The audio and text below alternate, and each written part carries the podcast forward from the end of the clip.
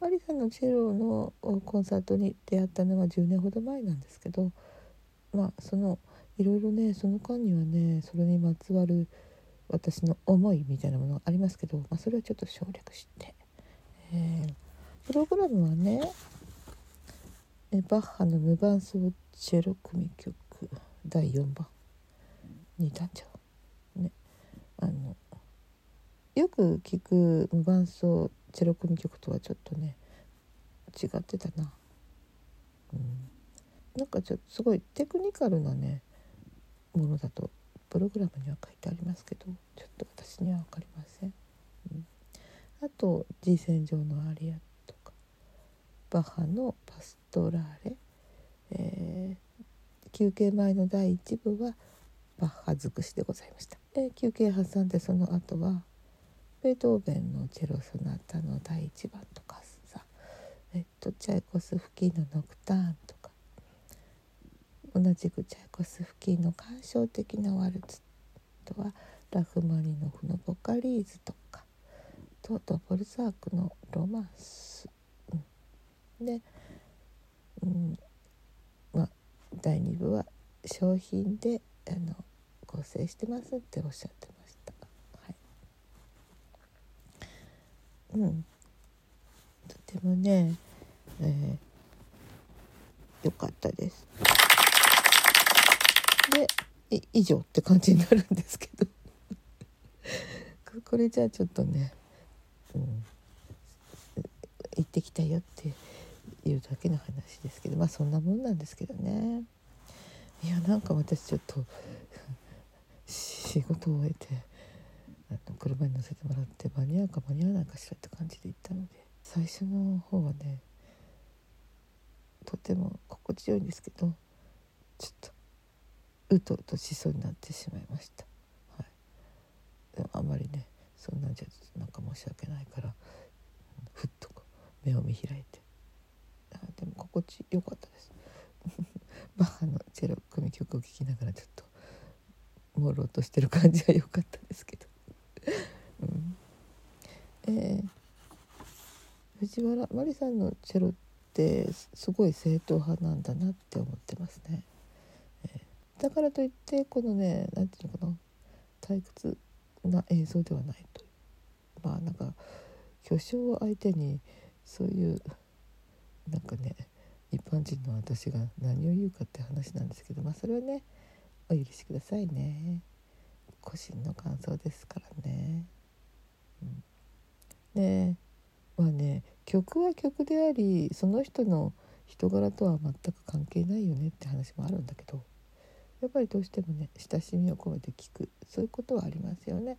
うん、もう何回も何回も聞いているのでね。うん、えそのうん。なんていうのかねとっても真面目。で真面目だけど退屈じゃない。演奏、う。ん、あの大きなパフォーマンスがないんですよね。チェロは割とねもうどんどん注目されてあの素晴らしい演奏。たくさんもうなんなんていうのかな。昔に比べたらチェロの注目度っていうのものすごく上がってると思いますね。うん、なんだけど、うん、うん、もうあれだけのプロになっていらっしゃってもまだ苦手なところがある。まだ勉強足りないところがある。まだ直したいとこがあるって思っていて、うん、日々研鑽してる。そんなことをねおっしゃっていましたね。うん、厳しい世界というのか自分に厳しい世界なんだろうかなとは思いますけどまあいろいろとクラシックの世界も大変でございますもんね。うんえー、そうね、まあ、そういう曲目たくさん聴かせていただいて、まあ、最後にあのそうですね藤原マリスさんはちょっと最近足をちょっと悪くされていて何回もねあのアンコールであのお呼びするのはなんか忍びないなってちょっとね一回下がってまたねあの出ていらっしゃってご挨拶っていうかこのお辞儀をされるあれもなんかちょっとね申し訳ない感じはするんですけどもでもやっぱりね拍手でこの あのも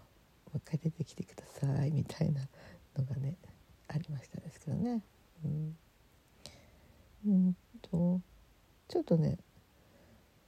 体調崩された時もあったらしいですけどすごい変わらないその、うん、静かなんだけど迫力を持って演奏されていました本当に聞き入るって感じですね。えっと、まあ、そこでですね、え私はもうこう一押ししている藤原麻里さんとの共演回数が200回を超える倉田照さん私はこの方にもすごく注目しています。うん、あの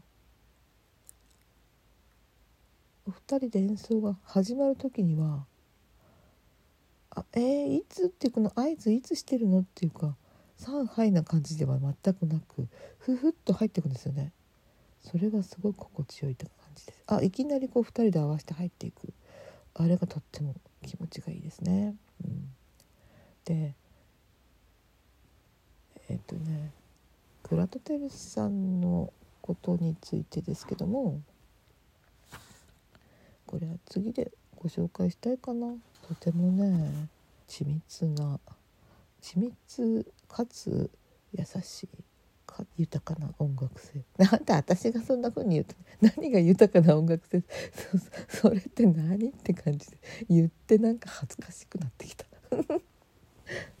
いやとにかく素晴らしいピアニストです。まあ行ってきてあよかった。それだけ言いたかったのでした。次にまたねなんかおしゃべりすることがあれば申し上げますね。